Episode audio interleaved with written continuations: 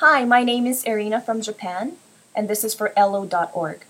Today's topic is Do you eat much fast food? Well, I was raised in a family that has that was very strict with what I eat. So I wasn't really allowed to eat fast food, and my parents always cooked for me.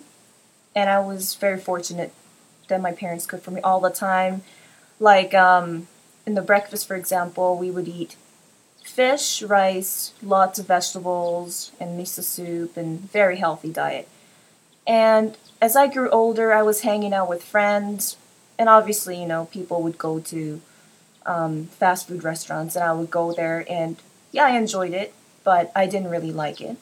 And now, um, because of my the diet I followed for such a long time, I don't crave fast food.